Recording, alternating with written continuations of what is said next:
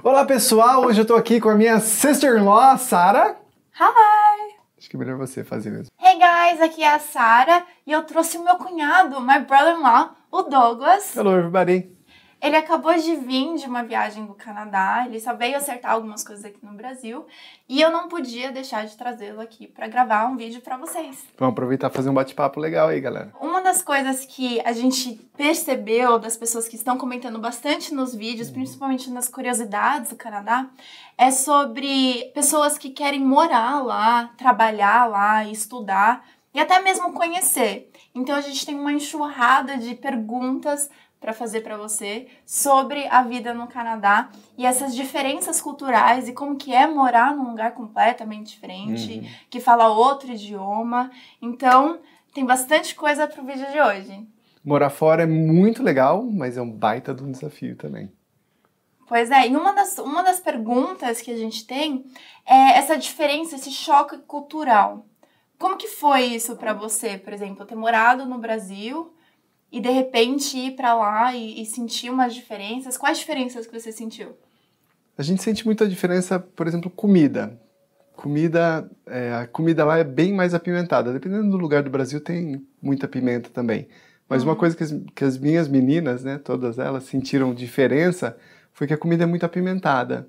Então, mesmo você vai no restaurante e pede comida, aqueles kids meal, né, aquela, aquele pacote de, de refeição para infantil, vem apimentado também. Você sabe que tipo de pimenta que é? Hum, eu acho que é chili mesmo que eles chamam. Chili.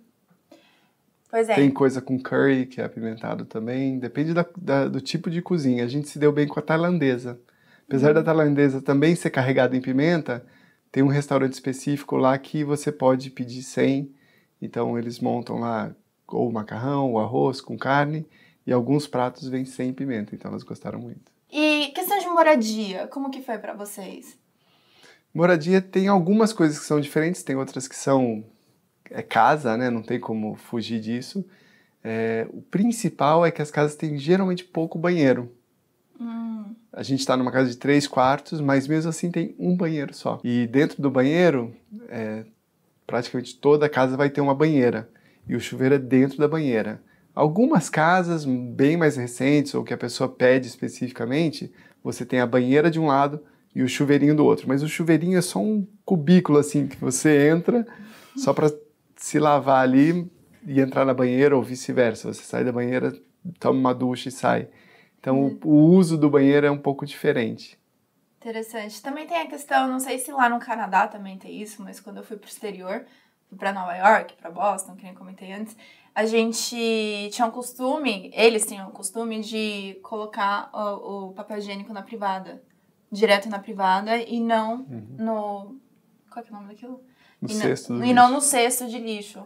Trash, trash can or trash bin. trash bin.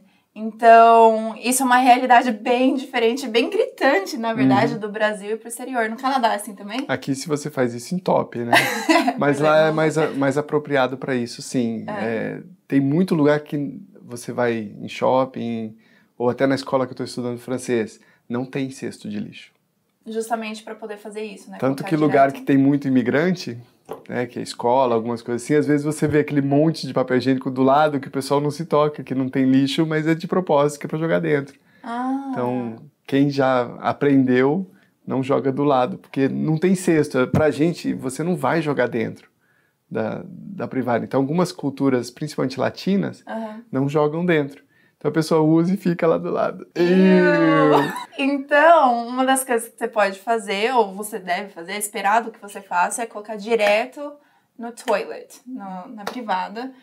Porque, e não fique preocupado de assim, ai, mas eu estou fazendo mal para né, pro O ambiente. o não próprio é. papel ele é feito para se decompor. É, ele, ele- é feito para isso. Ele é apropriado. Tanto que tem avisos para você não colocar o papel que você enxuga a mão, não colocar esse dentro da privada. Hum, porque são tipos de papéis diferentes. Uhum. Então lá eles estão preparados para isso e é o que é o melhor, na verdade fica melhor pro ambiente. Eles consideram isso mais higiênico. É, porque não vai encher o, o landfill, né? O parte. Como é que fala landfill? Lixão. Landfill, lixão. Porque é, é menos lixo para você levar com o caminhão. Uhum.